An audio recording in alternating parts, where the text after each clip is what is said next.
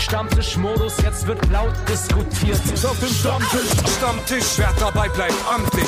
Stammtisch Denn heute dreschen sie noch Stammtisch verholen. Ich heule mich an meinem Stammtisch aus. Moin und herzlich willkommen zu einem Backspin Stammtisch in, glaube ich, der letzten Konstellation dieser Art. Denn wir feiern heute hier offiziell den Abschied von einem langjährigen äh, Veteran, von, von einem Menschen, der quasi dieses Format mindestens zu 50 Prozent mitgeprägt hat und deshalb heute offiziell seinen Abschied feiert, weil er der Meinung ist, er hat Besseres zu tun in den nächsten Jahren. mein Name ist Nico Backspin. Äh, Kevin, schön, dass du dabei bist heute bei der letzten Runde. Äh, ich hoffe, Moin. du bist motiviert und hast Bock. Ey, klar. Also ich habe schon einen richtigen Höllenritt hinter mir heute oder das ganze Wochenende, aber kann ich gleich mal ein bisschen erzählen. Aber äh, klar, ich bin, ich muss mich ja auf nichts vorbereiten. Deswegen konnte ich mich jetzt einfach mal so nonchalant an den Schreibtisch setzen und hier loslegen. Ja, finde ich gut. Denn diese Aufgaben und damit der Druck und die Verantwortung, diese Fußstapfen, die ungefähr so groß sind wie Elefantenfüße, äh, mit Leben zu füllen, das alles liegt auf den Schultern von Kuba. Moin. Na, Na. Geht, geht's dir denn gut? Pass mal Ja. auf. Ich mache jetzt zum letzten Mal die Frage, ähm, die ich sonst immer gestellt habe. Wie hast du geschlafen? Geht's dir gut? Bist du gut aufgewacht? Katastrophal. Ich habe nicht mit dir gesprochen, ich habe mit Kuba gesprochen. so, ich dachte, ich krieg's ja ein letztes Mal. Nein, Ah, direkt in die Falle getappt, direkt in die Falle getappt. direkt in die Falle getappt. Ähm, Ja, genau, nee. äh, äh, beide, erzählt, wie war's? Also mir geht's gut. Ich habe tatsächlich gestern extrem lange gepennt, weil irgendwie wollte ich, dass dieser Tag startet, weil ich war irgendwie auch.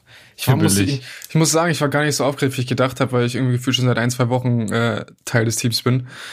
Ähm, aber ich habe sehr gut geschlafen und ich habe tatsächlich auch annähernd zweistellig geschlafen. Also zehn Stunden ist tatsächlich Ja, sogar das drin. ist schon wieder viel zu viel einfach. Ja, aber das war's dann wahrscheinlich auch für dieses Jahr. Ja, genau. Teil, Teil dieses Teams zu sein heißt ab jetzt Schlaf ist etwas für Neugeborene. Ähm, aber warum hast du katastrophal geschlafen, Kevin? Okay, ich erzähle euch mal ein bisschen was von diesem Wochenende. Ja, Storytime. erzähl Und mal. zwar Long story ähm, short. Genau, ich wollte am Sonntag umziehen von Hamburg nach Berlin ähm, und habe mir einen, einen Transporter gemietet und dachte so, ach, ich habe wenig Kram und so weiter und das wird da schon alles reinpassen. Auch nochmal ein, zwei Freunde um, um Rat gebeten so und die meinten, ja, das, das kriegst du da locker rein, passt, alles easy. Dann bei ähm, Autovermietungsservice meiner Wahl gewesen, so vorne am Tresen direkt Muffelsausen bekommen und ich so, ja, kann ich noch upgraden, habt ihr nicht noch eine Nummer höher und so weiter und dann sagten die so, ja doch, wir können dir noch den zweieinhalb Tonner mitgeben. Und dann in letzter Sekunde so, nee, können wir doch nicht Gurt kaputt, Anschnallgurt kaputt. Ich so, okay, scheiße, dann nehmen wir den mit. Dann habe ich den mitgenommen, bin ich zur Wohnung gefahren. Und dann haben wir da den ganzen Kram runtergetragen, lief super gut, weil echt, es war nicht so viel. Und äh, dann alles rein, auf einmal merken wir so, scheiße, das passt nicht, das wird nicht passen. Und dann haben wir ewig lange Tetris gespielt. Ende vom Lied ist, ich habe ein paar Sachen geopfert. So, Was? die sind einfach nicht mehr mitgekommen. Was? Ja. Ähm, also was ich so geopfert habe. Ja. Ähm, ich muss gerade überlegen, wie ich die entsorgt habe. Ob da jemand was Falsches hört. ähm, naja, so Sachen, Schränke, die ich nicht mehr brauche unbedingt. Ach, richtig so plural Schränke, aber bist einfach ohne Schränke. Ein Stuhl. Ja, so Schubladenschränke, so. Ja. Ähm, ein Stuhl. Ähm, mein Fahrrad muss ich noch nachholen, das ist mir sehr wichtig. Mhm. Ähm, Ich hoffe, es ist gut angeschlossen. Und äh, ist beim Kumpel, Gott sei Dank. Mhm. Ähm, Ich hoffe, wir sind ein guter Und- Kumpel. Ja, ja, safe. Und äh, dann bin ich, hat das alles viel zu lange gedauert. Ich bin damit losgefahren mit diesem Apparat nach Berlin, so drei Stunden Fahrt.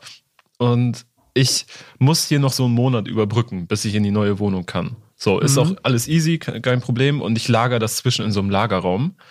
Und dann kommen wir da an.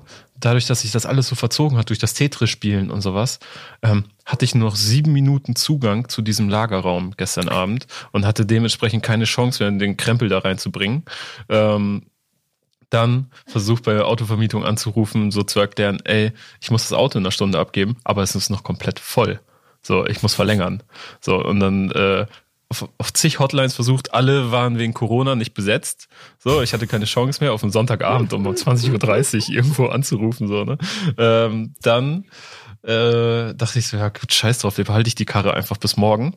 Habe ich dann jetzt auch gemacht. Und dann bin ich heute Morgen um 8 Uhr aufgestanden, Freunde zusammengetrommelt, spontan und dann wieder zu diesem Lagerraum, alles voll geballert, so und äh, das Auto abgegeben, bin da dann aber noch anderthalb Stunden mit diesem Transporter durch Berlin gekurvt, weil äh, die Abgabestelle in so einer riesigen, einem riesigen Konstrukt aus verschiedenen Baustellen war und einfach keine Zufahrt geklappt hat und das Navi damit nicht klarkam. Und äh, also ich fahre seit seit zwei Tagen Auto quasi und kriege regelmäßig alle 30 Minuten Nervenzusammenbruch. Das ja. ist so gerade mein Modus. Und bezahlt doppelt so viel wie geplant. Ja. Gehört zum guten Umzug auch dazu, ne? Das nicht so klappt, wie ich man. Ich mache das nie wieder selber. Nie ähm, wieder. Das Gute ist, ich bin, glaube ich, das letzte Mal vor oh Gott, 100 Jahren umgezogen. Und ich möchte es auch nicht mehr, weil ähm, ist anstrengend und nervt mich, glaube ich. Insofern, ich, ich, kann, ich kann so ein kleines bisschen mitfühlen, was du gemacht hast. Mein Vater ist, glaube ich, fünfmal umgezogen in der gleichen Zeit und die ersten Male habe ich das dann noch mitgemacht mit genau dem Stress und irgendwann habe ich auch gesagt, weißt du was, kannst du mich mal? Hier ist eine Nummer von einem Service, ruf die an und dann regel das mit denen. So, ähm, aber ja, so oder so ist es aber ganz gut, dass du dadurch ein bisschen entspannter warst, um äh, hier ähm, in der Vorbereitung und nicht so viel machen musstest und dafür das auf den Schultern von Kuba liegt, der natürlich als allererstes, als erste Aufgabe offiziell mal ein bisschen das Feedback auf die These von der letzten Woche einsammeln könnte. Denn wir haben mit ähm, Rap wird vom Staatsfeind zur Wahlwerbung ja so ein kleines bisschen darüber gesprochen, wie Rap und Politik eigentlich da so mittlerweile ähm, ihren Beziehungsstatus bezeichnen würden. Kuba, welches Feedback ist dir so hängen geblieben? Da bin ich auch gespannt. Erzähl mal, da bin ich auch so gespannt. Kuba, erzähl mal. Als allererstes einmal Props für deine Überleitung, Nico, die war richtig gut. Ähm, ja. Ganz cool. Willst du das jetzt jedes Mal machen, wenn ich eine Überleitung mache? Nee, Dann machst du das, aber es sind ja nicht so oft gute dabei, deswegen. Das machst du 25, doch reiß dich mal zusammen, Das machst du 25 Mal in der Sendung. Ja, da waren nee. keine cool. Kevin, hast du das gehört? Willst du nicht doch noch zurückkommen? Ich halte mich da raus aus der Nummer. ja. Kevin ist privat hier. Ja. Nee, Feedback aus der Community. Ähm, ja, These hattest du schon angesprochen. Ähm, Bart Spencer möchte ich einmal zitieren. Der hat nämlich den wahren Grund gefunden, warum Lil Wayne sich mit äh, Trump äh, ablichten lassen. Denn ohne Begnadigung von Trump wäre er wahrscheinlich für zehn Jahre in den Knast gekommen. Macht, macht natürlich Sinn. Deswegen Schlauer haben sich die Move. beiden wahrscheinlich beide einfach gegenseitig die Hände gewaschen, so damit beide ein bisschen sauberer aus der Geschichte rauskommen.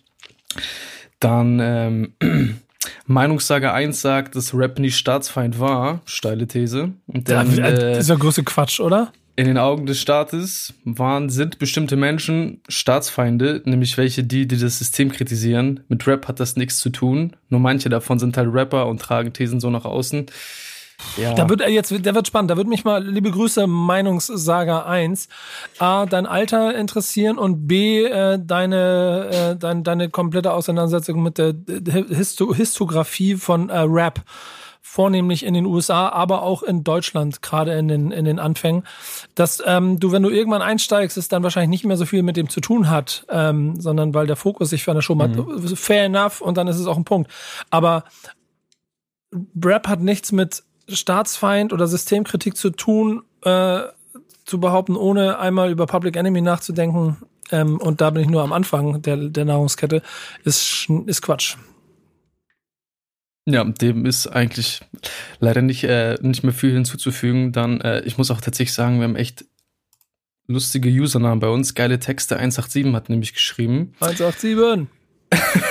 Finde immer gut, wenn Artists klare Statements setzen und sich positionieren. Da sind wir wahrscheinlich äh, alle gleicher Meinung.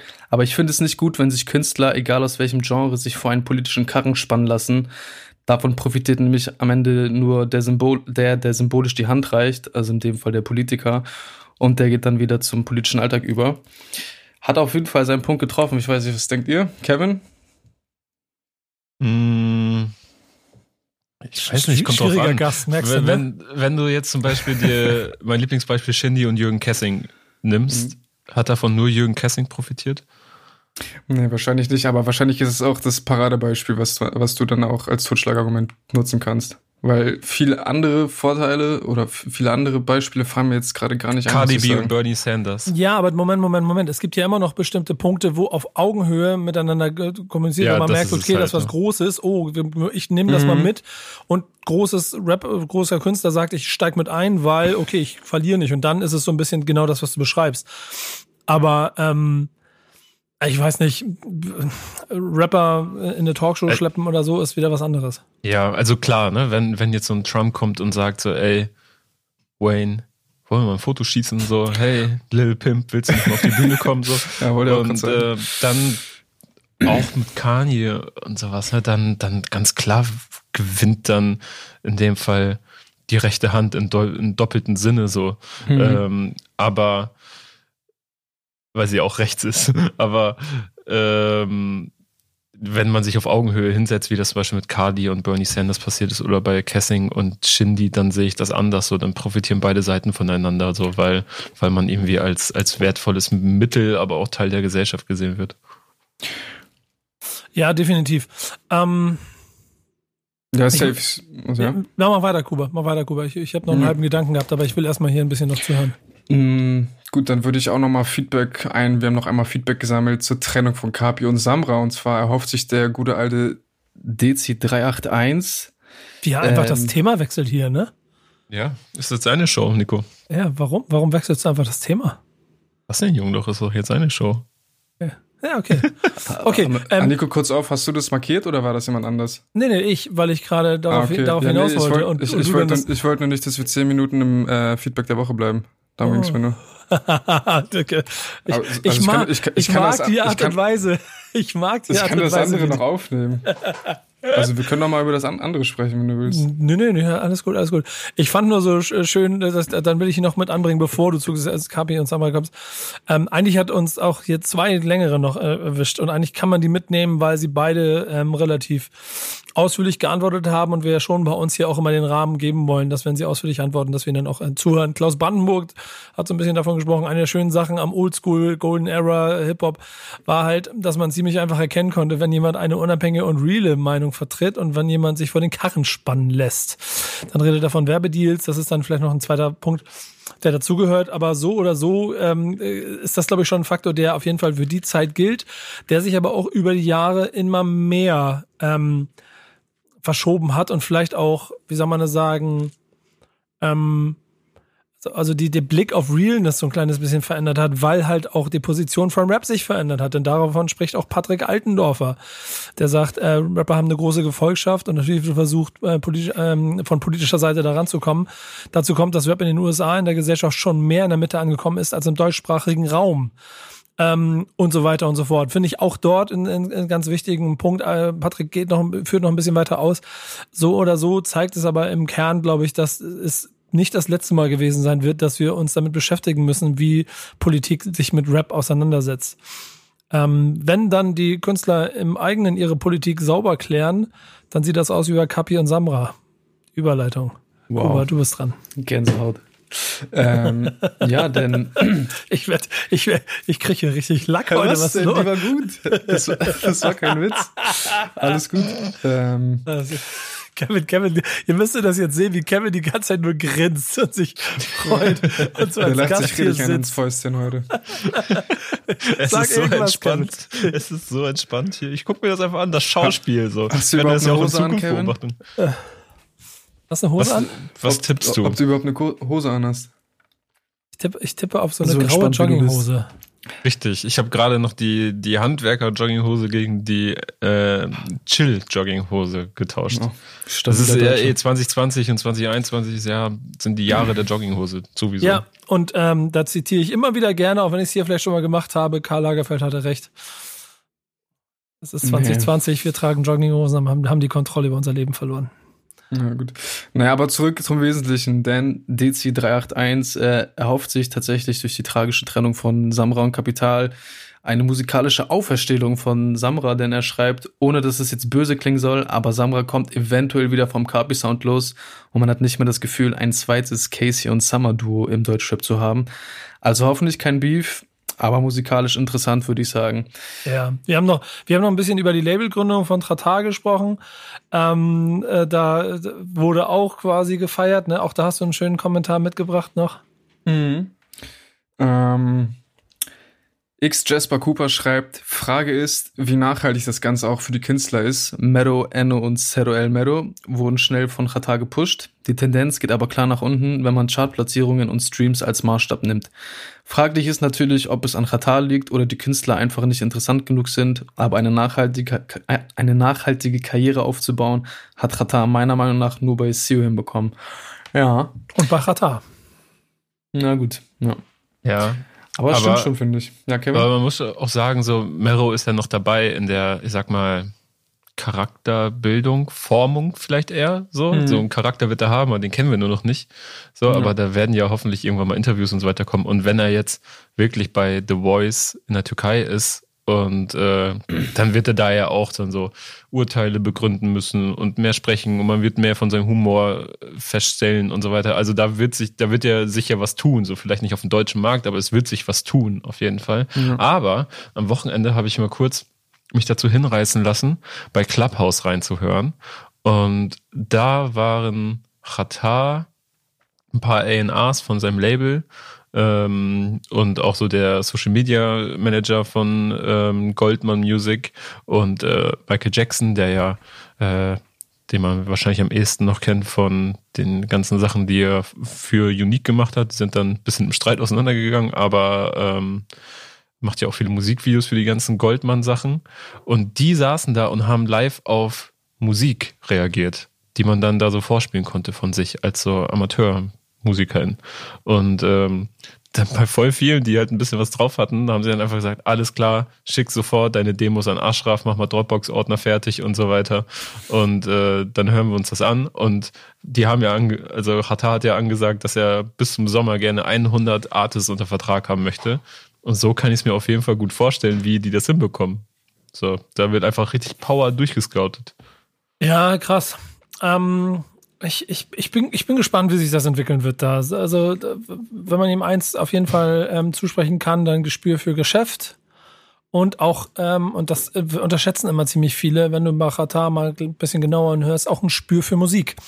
Und ähm, wenn du das beides hier gut ähm, mit einem guten Team auch in Verbindung ähm, umsetzt, dann kann das entspannt, also spannend werden. Ich persönlich habe nach wie vor ein bisschen Sorgen bei der Größe und der Anzahl, aber ich lasse mich auch gerne eines Besseren belehren. Eine Sache habe ich noch. Ich hatte ja so nebenbei zwischendurch quasi nach, einer, nach euren Hymnen gefragt. Also die Representer-Songs eurer Stadt.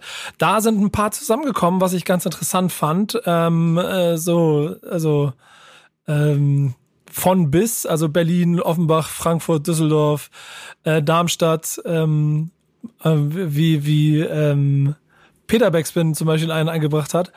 Äh, ähm, als er meinte, Aachen und Maastricht beziehungsweise Kerkrade werden in jedem verdammten Ticker-Song erwähnt. Das sind nicht die, die ich meine, aber äh, es gibt schon ein paar weitere. Berlin natürlich auch wieder das Ruhrgebiet. Ähm, wir haben dann ein paar zusammengesammelt und irgendwie habe ich spontan Lust darauf gehabt, weil ich mir eigentlich mal auch alle anhören wollte, aber es dann zu viel wurde, ähm, dass ich doch einfach meine Leute dazu bitte, eine Playlist zu machen. Äh, Lukas sitzt ja wieder im Hintergrund mit Carla, die seit dieser Woche mit dabei ist. Ähm, ob ihr nicht einfach mal eine Playlist daraus machen könnt, da würde mich sehr freuen. Ähm, und mal sammeln und gucken, was es gibt. Und ihr da draußen gerne weiterhin Songs schicken. Dass wir einmal ein kleines bisschen eine Representer-Playlist hinkriegen. Backspin Represent würde ich sie nennen. Und dann können wir mal gucken, was wir an äh, Titeln für eure Lieblingsortschaften äh, zusammenkriegen. Gerne auch, und ich möchte das jetzt erweitern, auch in die Ortschaften. Also wenn einer für äh, kleinen XY-Dorf einfach mal ein richtig Brett geschrieben hat, weil er Groß XY-Dorf damit äh, niedergemacht hat, dann möchte ich auch den in dieser Playlist haben. Schickt uns die weiter rein. Ähm, ich gehe davon aus, dass mein Team auch hier wieder so einen Social-Media-Post vielleicht nochmal macht oder so, dann können wir das mit rübernehmen. Ähm, äh, habt, habt ihr die Liste mal durchgeguckt oder habt ihr das irgendwie gesehen? Hat euch da irgendwas überrascht? Mm, Ja, ich habe es mir angeguckt und war tatsächlich auch erstaunt, wie viele Songs, also nochmal, äh, am Ende war es jetzt keine riesige Überraschung für mich, dass es so viele waren, aber da waren auf, am Ende des Tages hat es mich trotzdem so ein bisschen erschlagen. Ähm, viele, viele, viele, die ich gelesen habe, habe ich mir dann auch im Nachhinein gedacht, warum habe ich sie letzte Woche nicht erwähnt, wenn ich mir an, keine Ahnung, wenn ich an 069 von Haftbefehl denke oder an äh, die Doppelkollabo, also an die Kollabo von Hannibal und ähm, auch Haftbefehl, Frankfurt Brudi, wo einfach Mhm. die Hook schon einfach die Hymne des Grauens ist. Man muss ja auch ehrlicherweise sagen, dass Frankfurt, verdammt, Frankfurt und Berlin sind die Städte der Representer-Songs. Ist mir auch Ja. aufgefallen im Nachgang. Ja, Denn da waren safe. sehr viele Frankfurter Nummern drin, die, die ziemlich hart waren. Ähm, ich, ich find's cool. Ähm, äh, Hannover ist, glaube ich, auch, Bielefeld-Hymne gibt es wohl. Äh, Rost, mein Rostock von Materia ist, glaube ich, aber immer noch der Song, den ich da am stärksten finde. muss ich drüber nachdenken. Wir lassen es wirken. Also schickt uns Sachen rüber äh, und gerne, wie gesagt, auch ähm, aus eurem Heimatdorf, wie zum Beispiel Stylowack, der uns Gallisches Dorf geschickt hat. Eine, eine Ode an sein kleines Heimatdorf. Ich freue mich drauf. Ähm, ansonsten würde ich sagen, um hier ein bisschen nicht die ersten 20 Minuten nur mit Quatsch zu verbringen, sondern jetzt mal auch mal auf den Punkt zu kommen, um äh, dem neuen Wind hier von Kuba in diesem Format gerecht zu werden. Ganz anders als dieses Rumgeschludere von Kevin immer, als der noch hier war. Ähm, gehen wir zur These der Woche. Ich stell mal eine These auf.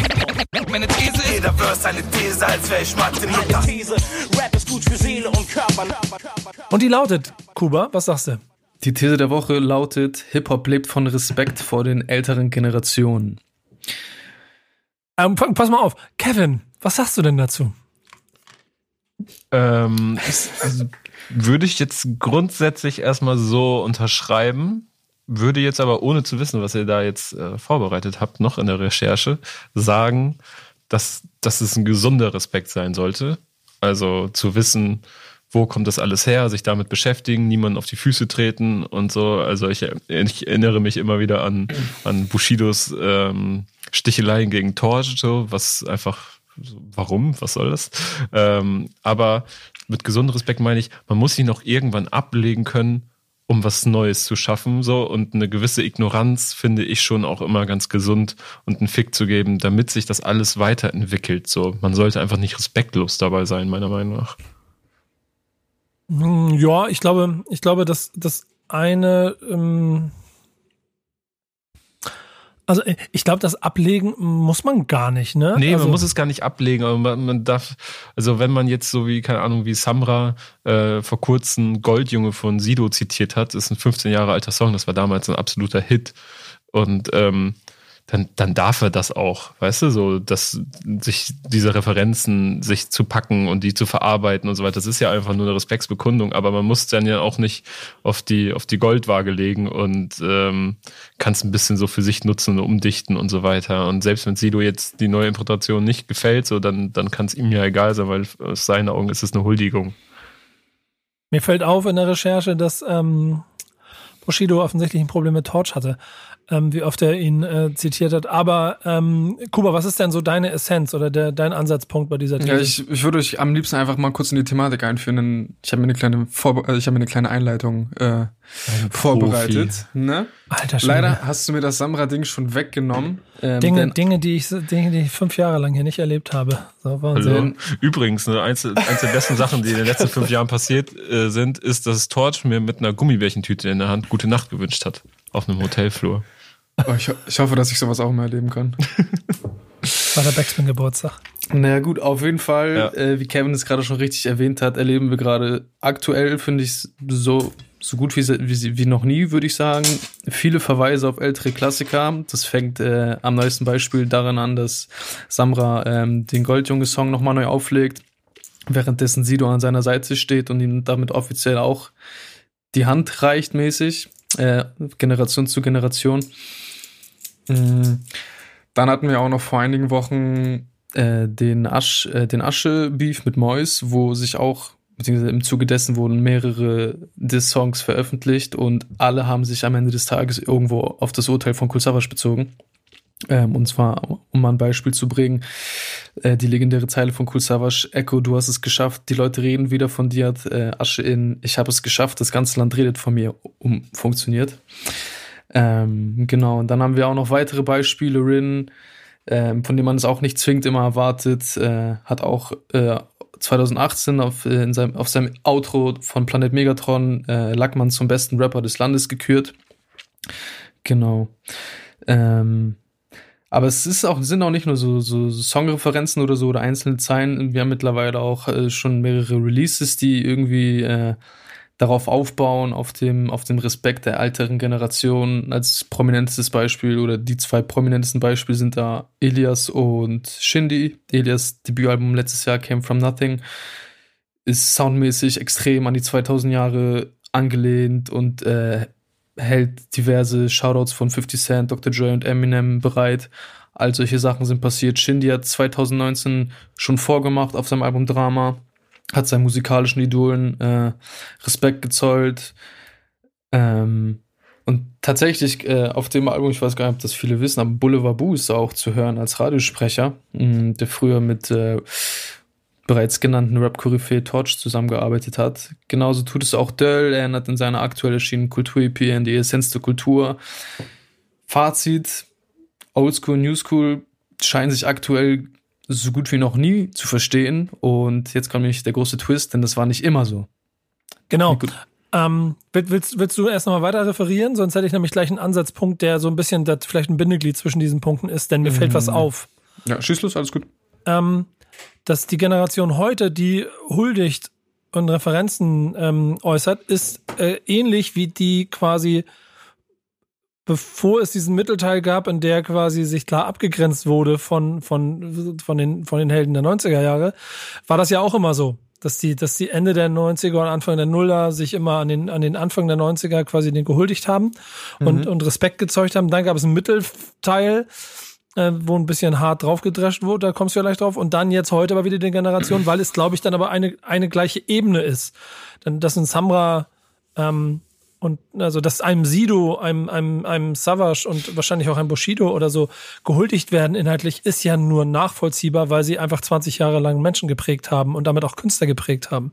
Aber ist da du leichter eine Brücke schlagen kannst, als von, als von denen zu den, zu den Torches dieser Welt. Ja.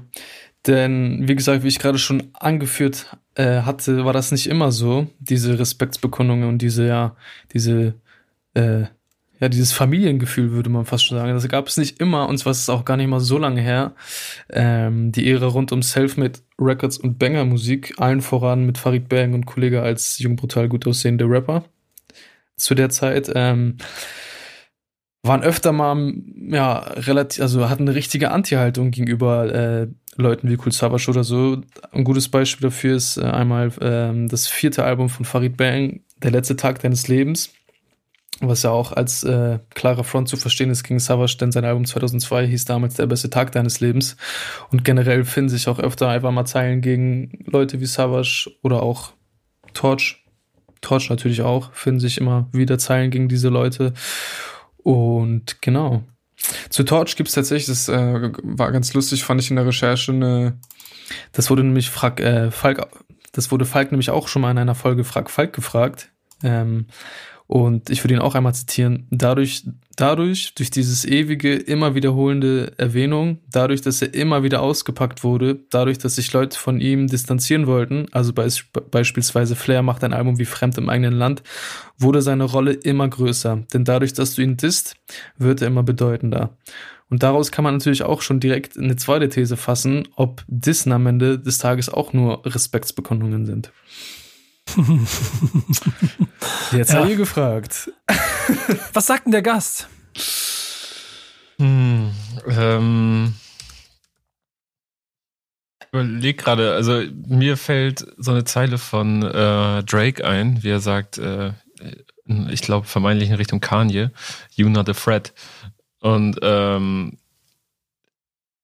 Dissen ist ja auch etwas, was auf Augenhöhe passiert. Also in den seltensten Fällen passiert ist, dass man da nach unten tritt. Sondern wenn es auf Augenhöhe passiert, dann hat man schon Respekt voreinander, weil sonst würde man sich ja gar nicht erst die Blöße geben, sich mit ihm anzulegen, sage ich mal. Mhm. Versteht ihr, Ja. was ich meine? Ja, voll, man ist ja auch schon wichtig die Hände genug. schmutzig machen. So. Man ist ja schon wichtig genug, dass man überhaupt Erwähnung finden kann, ne? Ja, genau. Ja, ja sehe ich ähnlich. Also würde Ja. ich jetzt einfach mal so sagen. Ein sportlicher Austausch, Hm, Ja, ja. Am Ende wenn des es Tages direkt persönlich ist. wollte ich gerade sagen, am Ende des Tages gehört auch ganz oft das, der, also der, der Diss oder, oder die, der, je nachdem in welche Richtung auch immer, ähm, Angriff auf jemand anderen. Ich, also ist ja, wie du schon gesagt hast, auf der einen Seite A Respekt und B dann aber auch einfach nur Profilierung des, der eigenen, der eigenen Identität.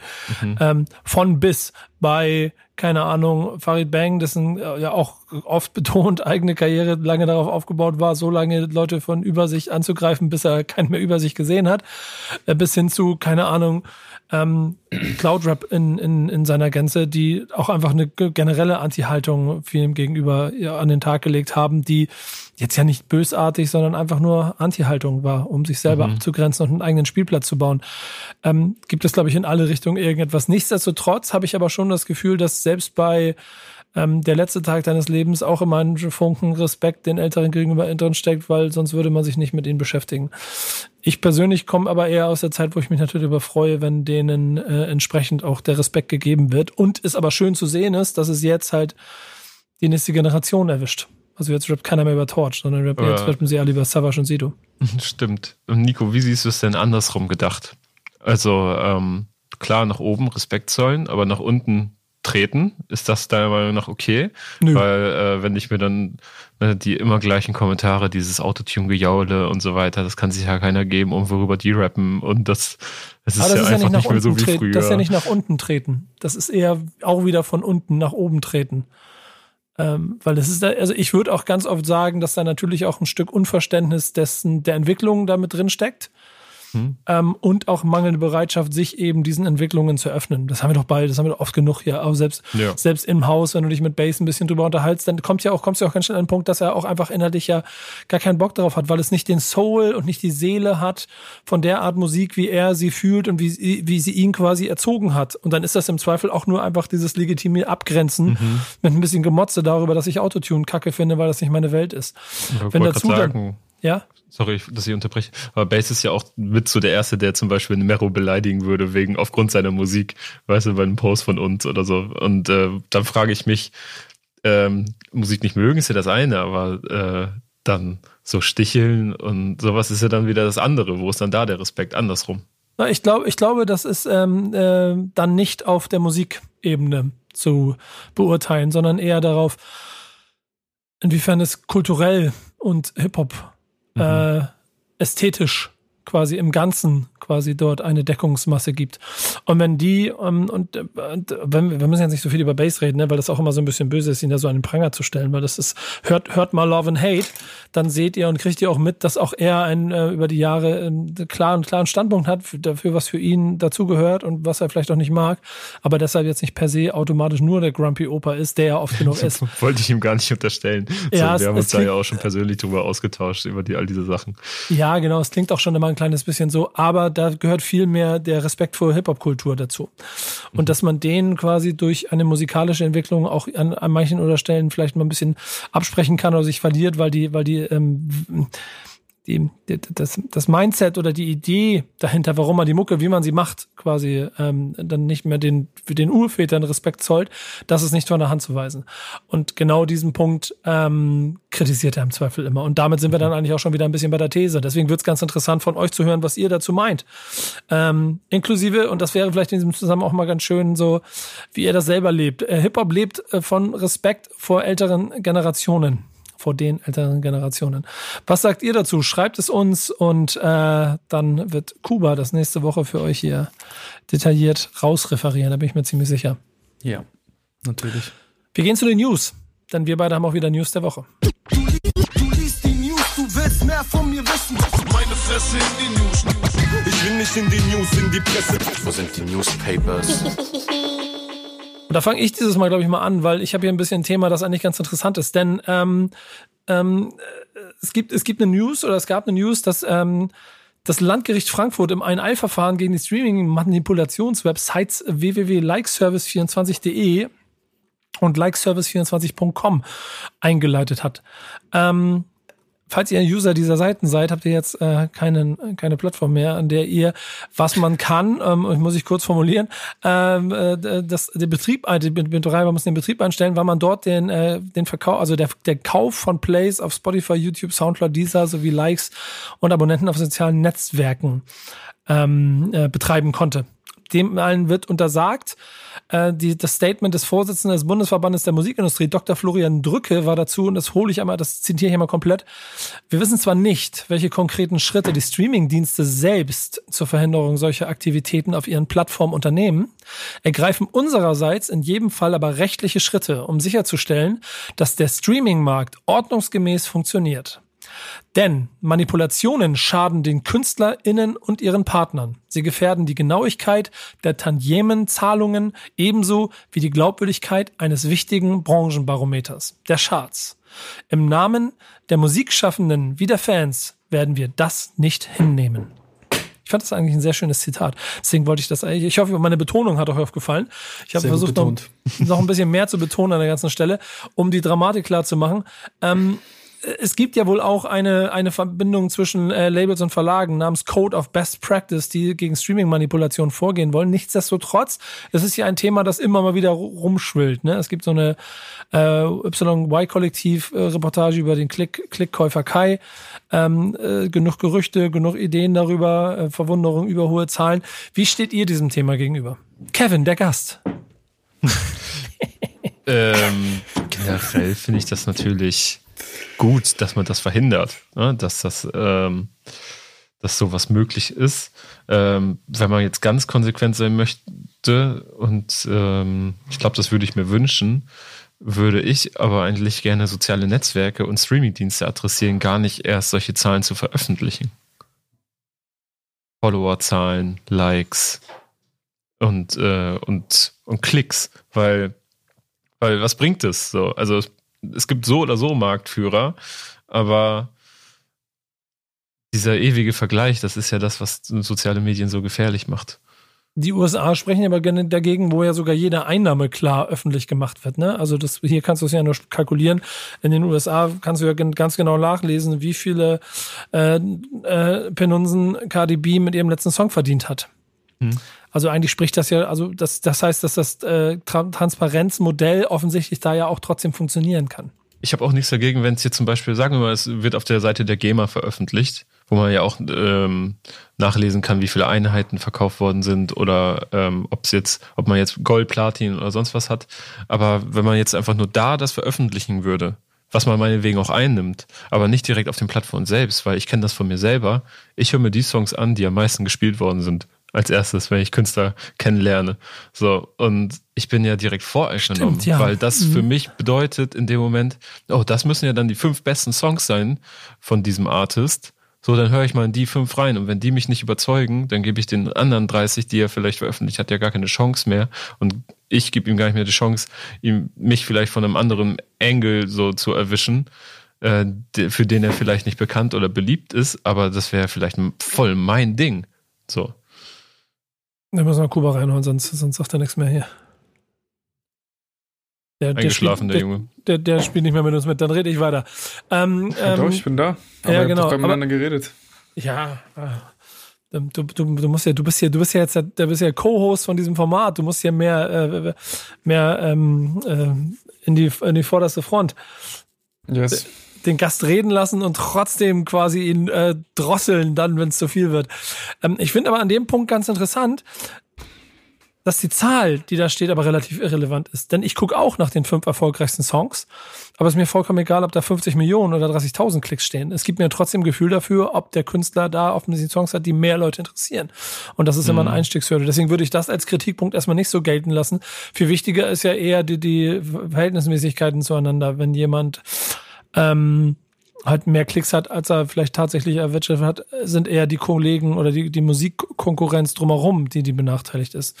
Aber Kuba, Ja, Was ich, muss sagst du? eh, ich muss eh sagen, ich finde generell voll die, voll die dumme Entwicklung, dass wir überhaupt darüber reden müssen, ob Streams gekauft sind oder nicht, weil also ich bin ich bin ein großer Fan von Zahlen so und wenn es eine Sache gibt, auf die ich mich gerne verlasse, sind das halt Zahlen so und jetzt ist durch so eine mehr schlecht als gut, als gut recherchierte Doku, die am Ende des Tages nicht mal was bewiesen hat, aber irgendwie die Gerüchte mehr oder weniger nur angeheizt hat, dass wir uns jetzt darüber, äh, dass wir jetzt darüber reden müssen, welche, äh, welche Klicks gekauft sind oder so. Und ich finde das irgendwie, ich, ich finde es irgendwie derbe schade, dass es, dass es überhaupt dazu gekommen ist. So.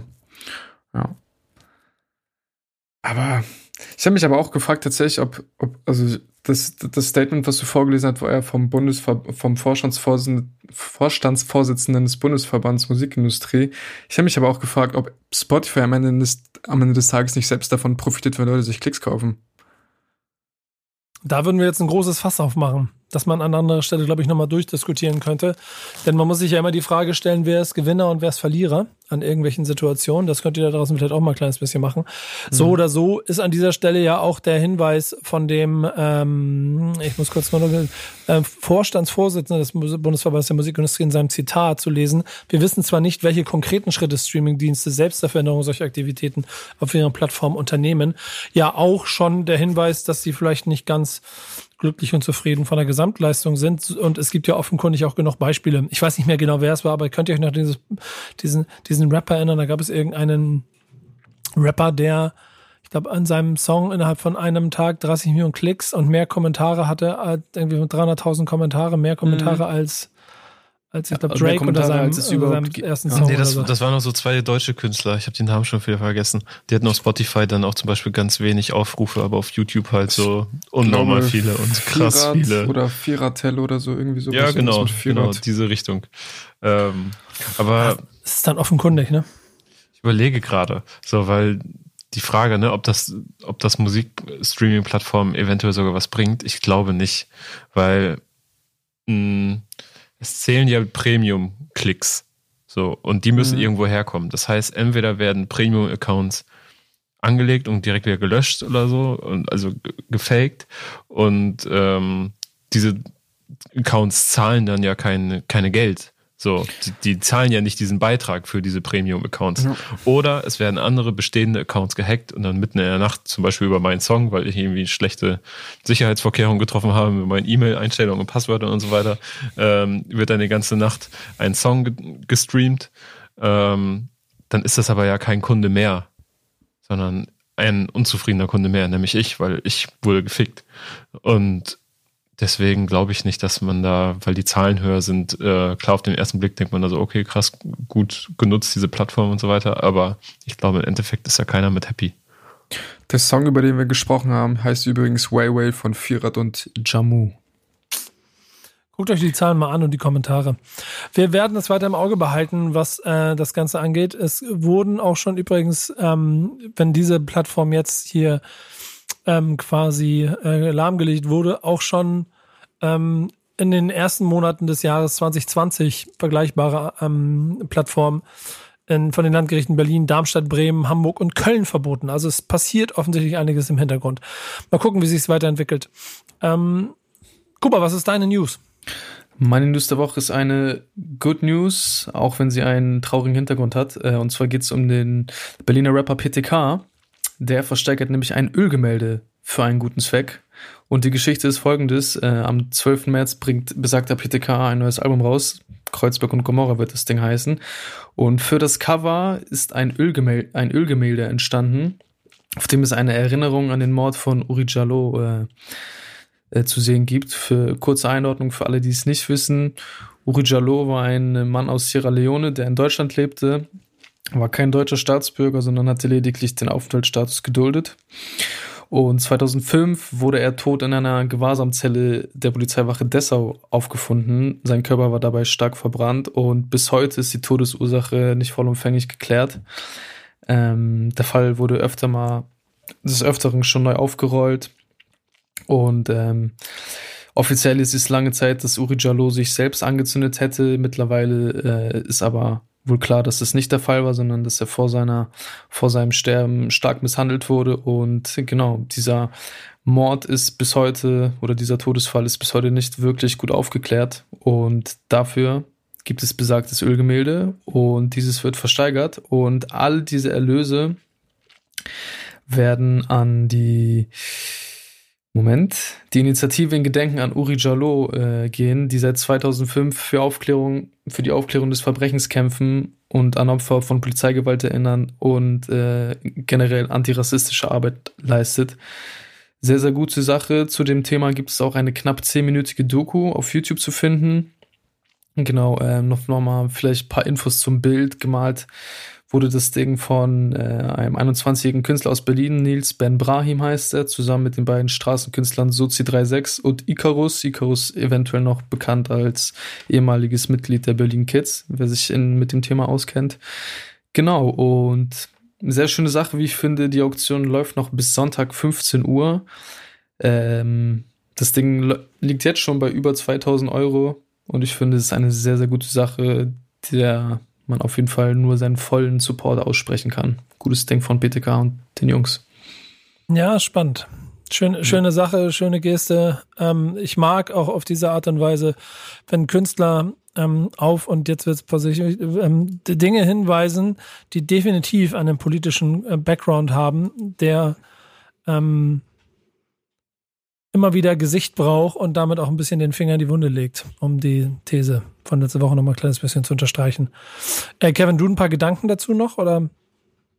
Ähm, Kuba hat eigentlich alles gesagt, was wichtig ist. So geile oder gute Aktion von PTK. Ähm, der Fall äh, ist unfassbar wichtig, um, um sich auch nochmal selbst vor Gesicht zu führen, äh, dass sowas bei uns passiert, immer noch, dass dieser Fall seit über zehn Jahren ähm, unaufgeklärt ist, dass dass auch scheinbar kein Interesse daran herrscht, diesen Fall zu klären, dass sich viel mehr dagegen gewehrt wird mit Händen und Füßen, dass dieser Fall geklärt wird oder geklärt werden konnte. Ähm, das alles passiert hier bei uns vor der Haustür. Und das ist ja nicht das Einzige. So, äh, gerade erst wurde äh, der Lübcke-Mörder verurteilt. Ähm, Hanau jetzt, jetzt bald. Äh, es ist, also, ist unfassbar. Ja, definitiv. Ähm, Du hast auch noch eine zweite kleine News, die dir sehr wichtig war, die ähnlich ähm, quasi Empörung quasi auslösen, ausgelöst hat und eigentlich immer wieder auslöst, ne? Ja, leider Gottes ähm, müssen wir es nochmal thematisieren. Äh, es geht um den guten Syllable Spill immer wieder, ähm, der in der Vergangenheit schon öfter Stress mit rechten Idioten hatte. Und ähm, letzte Woche ist es tatsächlich zum ersten Mal, würde ich sagen, regelrecht eskaliert. Und zwar mh, war Syllable Spill beim Interview bei den Kollegen von TV Straßensound und Davut. Und in der Nacht, wo das Interview online gegangen ist, äh, wurde, wurde die Autoscheibe von äh, Syllable Spill eingeschmissen, eingeschlagen, was auch immer. Und äh, auf, das war nicht nur, dass das, dass das äh, schon schlimm genug wäre, war auf dem, äh, war da noch eine kleine Botschaft äh, versehen. Also mit dem, mit dem Wurf wurde quasi noch äh, ein Zettel angelegt. Und auf diesem Zettel stand dann äh, Drecks-N-Wort. Ähm, ja, ich weiß nicht, ich glaube, also da braucht man jetzt eigentlich nicht viel zu sagen, so dass es äh, scheiße ist und zu verurteilen ist auf jeden Fall, aber auf jeden Fall hier nochmal, falls du Sir Syllable Spill bist nicht alleine. Sehr, sehr beschissene Situation, aber ich fand auch wieder gut, wie viel Rückendeckung er auch direkt von Teilen der Szene bekommen hat und auch von Leuten, wo man es nicht zwingend immer erwartet. Also es waren tatsächlich nicht die üblichen fünf Verdächtigen, sondern auch noch ein paar andere mehr. Deswegen, ich weiß nicht, es scheint ja aktuell echt in keine gute Richtung äh, weiter zu laufen, aber ich hoffe einfach nur, dass das nicht noch böse endet, als es ohnehin schon ist. Ja. Toi, toi, toi. Ich glaube, es war nicht sein Auto, sondern ein Auto der Athletin, äh, Athletinnen, die er betreut bei Trax Runner. Ähm, das wurde mhm. nicht so ganz klar am Wochenende, aber so oder so beschissen. Dreck. Okay, ähm, ich muss hier kurz eine kleine Notiz machen, deswegen war ich kurz ein bisschen abgelenkt. Ähm, macht aber nichts, denn wir haben natürlich auch noch Releases der Woche, über die wir reden wollen. Und damit machen wir jetzt weiter. Voller Tatendrang und plane das Release. Warte, das Release, ja. Bro, ich hab kurz das Release geplant. Bei mir läuft so sehr, das nächste Release wird R&B. Ich fange an. Ähm, ich habe mich für den jungen Edu Saya entschieden mit dem Song 2021. Ähm, das erste Solo-Lebenszeichen von Edu Saya. Ich habe den das erste Mal, glaube ich, tatsächlich auf einem Feature mit Jan Kaffer und Küçük Effendi gehört, also gar nicht so lange her. Untastbares Feng Shui, also ich kannte ihn schon länger, aber seitdem habe ich ihn auf jeden Fall mehr auf dem Schirm. Mm, ein extrem stimmiger wie atmosphärischer Song, wie ich finde. Er fängt sehr zurückhaltend an, steigert sich aber von Minute zu Minute, wird immer intensiver, verliert aber irgendwie 0% seiner Grundatmosphäre, was irgendwie sehr, sehr also was sehr, sehr nice ist. Ich finde es, also ich finde super, super, super toll, wenn Songs immer von so einer Grundatmosphäre leben, also dafür leben.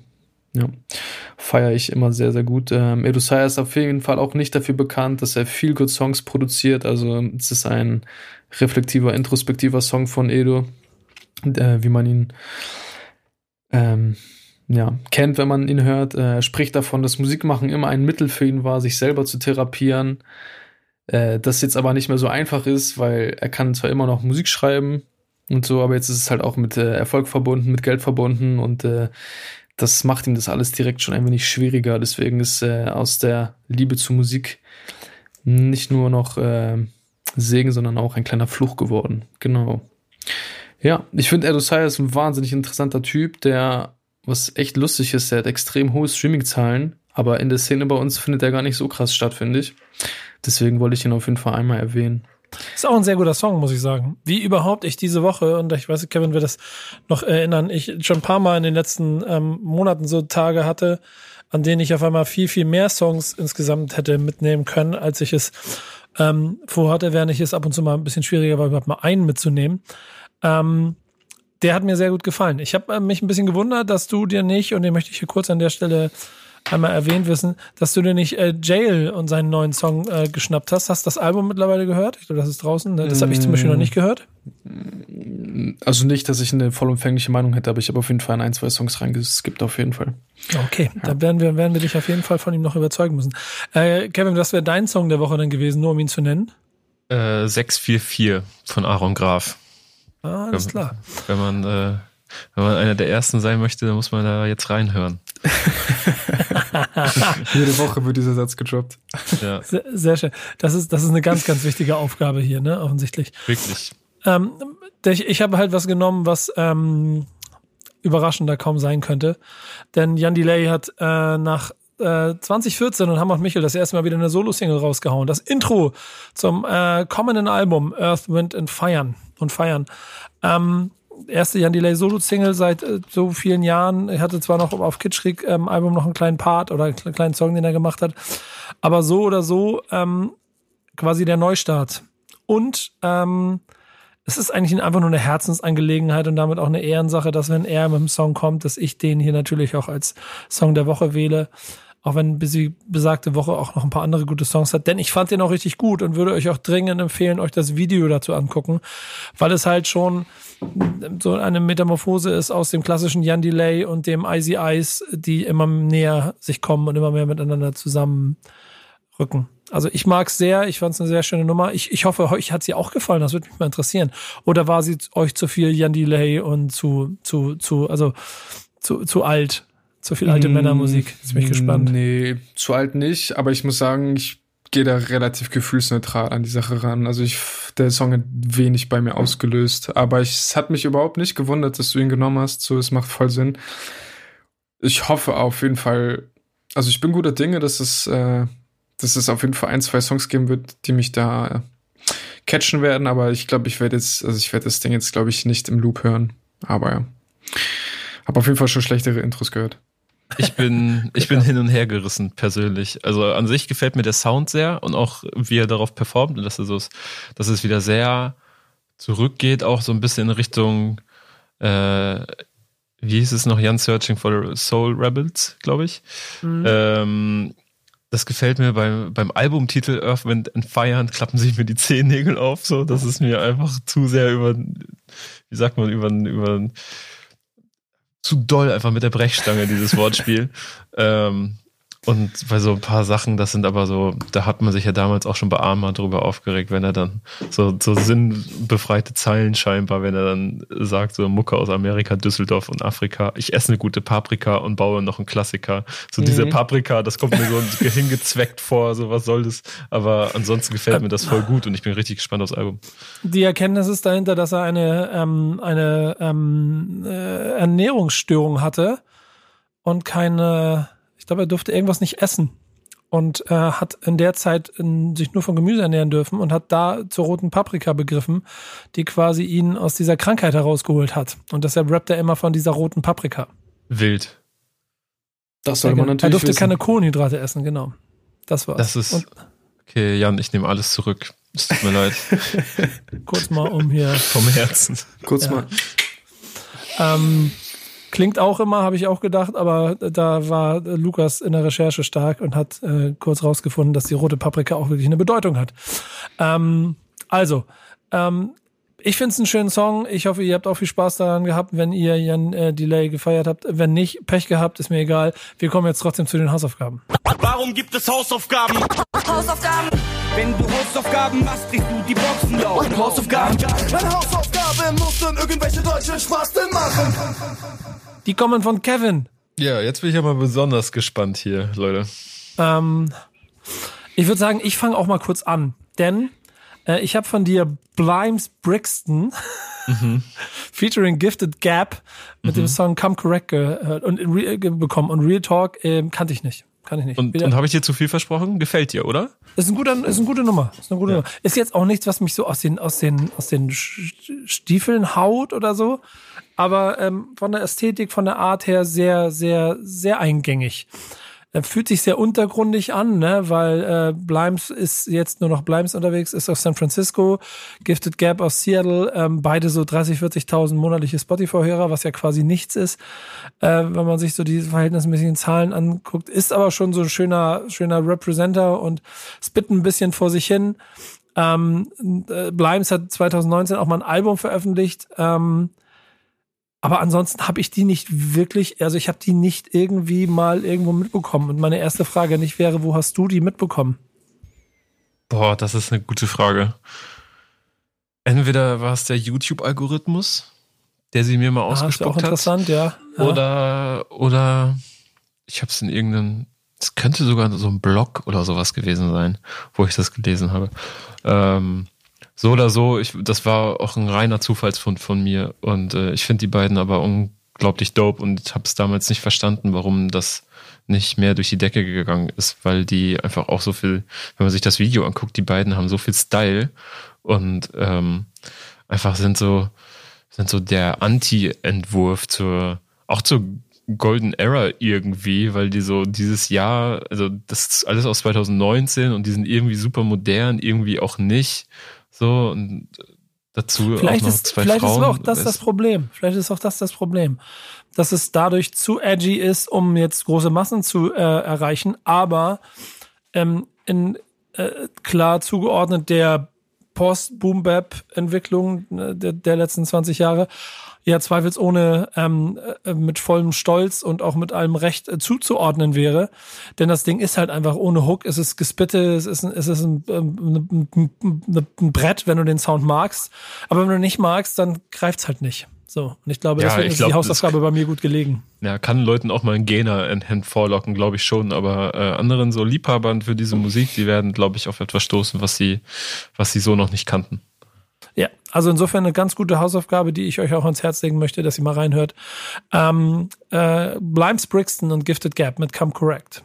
Äh, die Hausaufgabe von Kuba kommt jetzt und ich muss sagen, sie hat mir halt das kommende Heraussuchen von Hausaufgaben ein bisschen erschwert, deswegen war ich erstmal stinksauer. Aber du hattest ja freie Auswahl. Also, was hast du gegeben und was sagst du dazu, Kuba? Ja, so bekommen habe ich vom werten Kevin How to Rob von 50 Cent. Hm, Ich glaube, der Song ist von 1999 oder 2000, irgendwie um den Dreh rum. So ganz genau müssen wir es ja auch nicht aufbröseln. Äh, war ursprünglich äh, die Leadsingle für sein Debütalbum Power of the Dollar äh, geplant. Doch nachdem 50 äh, an einer Schießerei beteiligt war im Mai 2000, wurde er von seinem Label Columbia Records äh, gedroppt, um, weil die Negativpresse vermeiden wollten. Deswegen ist dieser Song äh, dann mehr oder weniger nicht entschieden, erschienen, beziehungsweise das Album ist auch nie offiziell erschienen, aber es geistert sicherlich irgendwo in den Unweiten und Tiefen des Internets herum. Ähm, es war übrigens genau auch die Schießerei, bei der 50 Cent äh, mit neun Kugeln im Gesicht, in den Armen und Beinen getroffen wurden, nach 13 Tagen aber wieder aus dem Krankenhaus entlassen wurde. Also richtige Maschine, wie er das geschafft hat. Ähm, ja, und, Und, darauf eine ganze Karriere aufgebaut, ne? Ja, Marco Reus unter den Gangster-Rappern einfach, einfach wieder aufgestanden, weitergemacht. Ja, Marco Reus vielleicht trifft's perfekt. äh, ja, How to Rob ist auf jeden Fall äh, ein stabiler Song. Hat noch ein Feature mit äh, einer sogenannten mit einer Comedy-Figur parat sogar. The Mad Rapper heißt das Ding. Wird gespielt von Derek Angeletti. Ähm, Im Song hört man ihn einmal im Intro und im Outro und äh, die Hook ist auch von dieser besagten Comic, äh, Comedy-Figur. Genau. Ähm, zu Anfang des Songs holte ich äh, 50 Tupac und äh, Biggie auch seinen Respekt, wo wir auch schon wieder bei der These des, äh, der, der, dies, der dieswöchigen, dieswöchige Woche macht auch gar keinen Sinn, ähm, wieder bei unserer These wären. Äh, und im Song geht es darum, wie der junge 50 Cent bekannte Rapper ausraubt und äh, natürlich ist es alles mit einer Prise Humor zu verstehen, so wirklich ernst gemeint wird auf diesem Song nichts und es würden, werden wirklich sehr, sehr viele Rapper ausgeraubt, darunter P. Diddy und seine damalige Freundin Kim Porter, ODB vom Wu-Tang Clan wird auf dem Song sogar umgebracht, Jay-Z kriegt sein Fett weg, Jadakiss, RZA, Timbaland, Will Smith und äh, zu guter Letzt auch DMX. Ähm, ja, ich muss sagen, tatsächlich, ich kannte den Song gar nicht. Ähm, er war sehr, sehr, sehr gut. Der Beat, hat Brett, mir sehr, der Beat hat mir richtig Spaß gemacht. Also ich muss sagen, gäbe es die Recherche nicht, hätte ich nicht so krass auf den Text geachtet. So, weil ich hätte mich einfach vom Beat treiben lassen. Aber Shepard auf jeden Fall. Ja, doch, doch, haben ich- mir gefallen. Ich finde auch vor allen Dingen ähm, ganz anders als das, wofür man 50 dann doch kennt. Mhm. Ja. Ja. Aber ich glaube, es ist erst im Nachhinein geil. So, wenn man den Singsang 50 kennt, weil damit hat er sich ja so irgendwie seinen Weg in, in diese Weltszene rein revolutioniert. Ähm, das merkt man jetzt bei Pop Smoke, was das eigentlich für, für eine krasse, für eine krasse Neuheit war, wie er da so diese Singsang-Hooks und so weiter ein, Ja, eingebaut stimmt hat.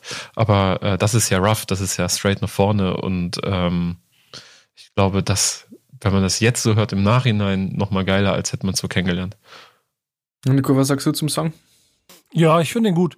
Ähm, ein alter 50, aber nicht ganz so, also es ist, es fühlt sich genau wie ganz vieles in der Zeit, oder nee, nicht in der Zeit. Es fühlt sich wie ganz, bei ganz vielen Künstlern so an, wie kurz bevor es knallt. So, ich, ich höre schon, ja, genau, aber es ist noch nicht so, ist noch nicht, ist noch nicht so Popcorn-Mucke.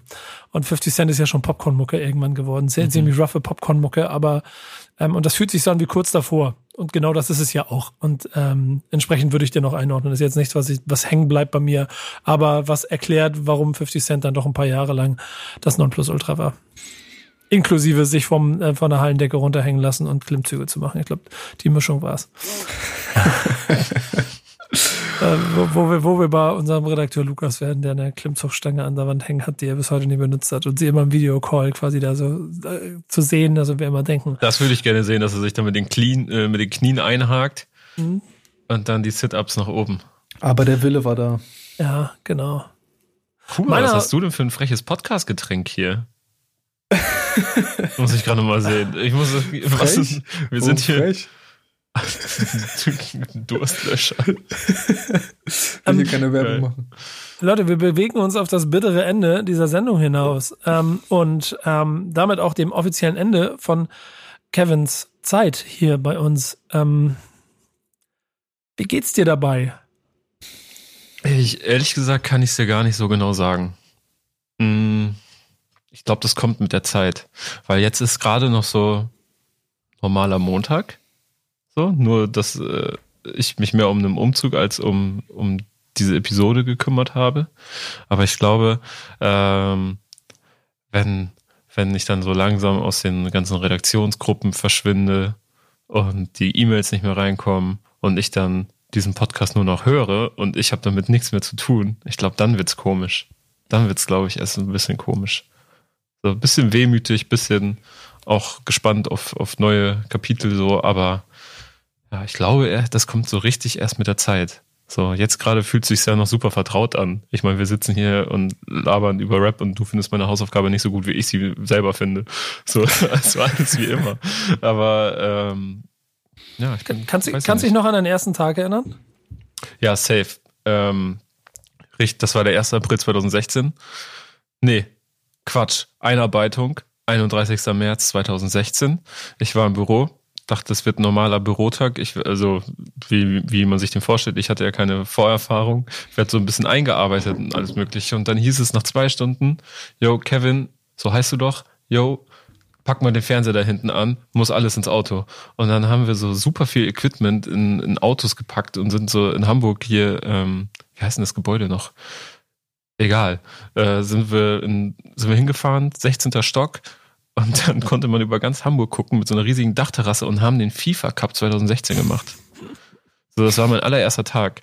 Und da waren da, wer war alles da? Afrop, Die Flame, Chelo und Abdi, ähm, keine Ahnung, halb Rap Deutschland war da. Und äh, das war dann mein allererster Tag. Das war richtig crazy. Das war richtig verrückt. Und wie hat direkt also, reingeschmissen. Er wollte ich gerade sagen. Und was hat das mit dir gemacht? Mm, erstmal die Erwartung verschoben. Weil ich kann euch eins sagen, das ist nicht der Alltag. Ähm, aber es passiert zwischendurch immer mal wieder, solche Aktionen. Äh, und ja, war natürlich krass, ne? Also das Ding ist vor allen Dingen, ich habe damals das Praktikum gemacht, weil ich einfach noch ein Pflichtpraktikum brauche, brauchte und ähm, mich so ein bisschen für meinen Bachelor belohnen wollte. Und ich wollte immer mal so hinter die Kulissen von so einer Hip-Hop-Redaktion, von einem Hip-Hop-Magazin gucken. Und ich dachte, ich muss eh noch ein Praktikum machen, komm, bewerbe ich mich da und da und da. Und beziehungsweise im Endeffekt habe ich mich eh nur bei Backspin beworben. Das hat dann auch geklappt. Ähm, aber ich habe ja jetzt nie geplant, da großartig irgendwie Karriere mitzumachen oder so. Aber dann bin ich da so reingestolpert und fand super und es hat halt jetzt wahrscheinlich mein komplettes Leben krass beeinflusst. Weil ich komme ja nicht wieder raus aus der Suppe. So, ich bin, bin ja jetzt da drin. Und ähm, ja, war schon verrückt. Vor allen Dingen, dass das fünf Jahre her ist. Ne? Ich habe ja auch Zino dann direkt am ersten Tag kennengelernt. So, wir haben uns da so, so wie Lukas und Carla jetzt hier gerade äh, mithören und äh, Redaktionsarbeit machen, äh, haben wir uns da irgendwie krass reingenördet und uns gegenseitig angestachelt. So und bis heute äh, irgendwie sind wir noch ein gewisser Maßen ein Team so und laufen noch durch diese Welt und hier und da kreuzen sich unsere Wege, aber immer seltener, aber dann freuen wir uns immer wieder, wie, wie krass das eigentlich ist. Ja. Ist übrigens ganz lustig. Ich bin gerade in dem Bericht über diesen Backspin FIFA Cup und da gab es eine lustige äh, Konstellation. Ich weiß gar nicht, ob du die noch, ob du die noch vor Augen hast. Da war ein Hannibal dabei, da war Bartek dabei, da war der gute alte Sleepwalker war mit vor Ort, hat auch mitgespielt. Ähm, was ganz lustig war, ist aber auch, dass der ähm, Kollege Jasko vor Ort war und eben Silla und das zu den großen Zeiten des Beefes zwischen beiden Camps war. Und dann beide eher zufällig in der Gruppe gegeneinander ausgewählt wurden und dann quasi den Beef zwischen beiden Camps an der Playstation ähm, ausgetragen haben. Ähm, was total lustig war. Ich, ich, ich suche gerade die Stelle. Es gab dann auch, wie gesagt, ich glaube, ich glaube, Jasko hat auch gewonnen am Ende. Aber es war lustig. Also hat, hat sehr viel Spaß gemacht. Und wenn man das so beschreibt, dann ist es, wie du schon vollkommen richtig sagst, irgendwie also ich fange mal an. Es ist glaube ich, wenn man hier ein Praktikum macht, erstmal groß herausfordernd, weil man sehr viel Zeit machen äh, investiert und natürlich dann aber auch sich da äh, mit etwas beschäftigt, was man liebt. Und wenn man genau diese Kombination aus Bereitschaft zu investieren und ähm, eine Thematik, an der man so hängt, quasi dann für sich nutzt und daraus mehr macht, dann kann es sein, dass man auch ein paar Tage länger ähm, dabei bleibt. Und das ist ja das, was du, glaube ich, maßgeblich bewiesen hast, was auch in Kuba bewiesen hat. Denn das muss man ja sagen, Kuba, wann war dein erster Tag bei uns? Am 31. März 2017. Ja, siehst du. Also quasi anderthalb Jahre später und äh, hat ein bisschen länger gedauert bei ihm, aber ähm, jetzt ist er da. Du bist ja quasi relativ lange und relativ nah dran geblieben und hast auch so deinen Weg gemacht. Und ich glaube, ähm, das ist das, was ich dir auch am Ende hier offiziell mit auf die Reise geben kann, dass ich dir auf jeden Fall unendlich dankbar bin für das ganze Engagement, das du gegeben hast. Ich bin sehr äh, glücklich darüber, dass ich in dir immer jemanden an meiner Seite hatte, von dem ich das Gefühl hatte, der versteht, was Backspin ist, was ein sehr wichtiger Punkt ist. Der versteht auch ein bisschen, was ich bin und ist damit dann der Partner aus einer jüngeren Generation, der helfen kann, dass wir das ganze Backspin-Ding so ein bisschen auch nochmal in, in die richtige Richtung schieben, ohne dabei die eigene DNA zu verlieren. Und ich würde sagen, da hast du sehr, sehr viel dafür beigetragen in diesen letzten Jahren, dass wir eine gewisse DNA halten und trotzdem uns nicht Dingen verschließen und auch nicht auf Hype-Trains aufspringen, sondern immer uns mehr um den Markenkern kümmern, der dann vielleicht auch dazu führt, dass man einige Dinge mal nicht macht oder an, von anderen Dingen einfach mal sich abwendet, aber nie sein eigenes Gesicht verliert. Und das muss man dir wirklich hoch anrechnen, dass du gerade in den Zeiten, als du hier dann auch immer mehr führend warst und Head of äh, Redaktion geworden bist im Gesamten, dass du das immer wieder geschafft hast, dort eine klare Linie und eine klare Philosophie zu übertragen, die sich einfach mit dem gedeckt hat, was ich mir gewünscht habe. Und deswegen kann ich ehrlicherweise nach so vielen Jahren jetzt auch einfach nur Danke sagen für deine Zeit Und das Schöne ist ja, und das gilt für jeden, und ich habe da früher einen kleinen Witz draus gemacht, mal gucken, ob es funktioniert, aber wenn du einmal Backspin Gang bist, dann bist du immer Backspin Gang. Und das wirst du auch immer bleiben. Ähm, und unsere Wege werden sich immer wieder kreuzen. Ich wünsche dir aber auf jeden Fall viel, viel Glück bei all dem, was du machst ähm, wo es dich auch immer hin äh, bewegen wird. Du hast jetzt den ersten nächsten Schritt vor dir. Mal gucken, wo es danach hingehen wird. Aber du wirst auf jeden Fall ein großes Stück Backspin DNA immer in dir tragen und wirst auch immer was dazu beigetragen haben, dass Kuba, der jetzt übernimmt, am Ende den Job so machen kann, wie er ihn jetzt macht.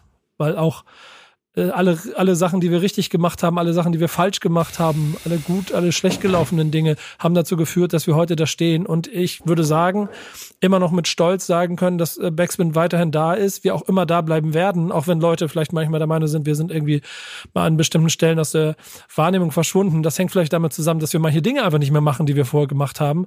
Aber ihr müsst euch keine Sorgen machen. Ähm, dieses Team hat immer dafür gesorgt, dass wir fester und kompakter denn jeder stehen, wo wir stehen wollen. Und ähm, dazu hast du, Kuba, jetzt eine riesengroße Plattform, die Kevin an seiner, ähm, in seiner Zeit mit seinem Team auch immer weiter ausgebaut hat. Und deshalb danke Kevin für die Zeit. Kuba, es geht los. Yes. Und, ähm, und danke Kevin.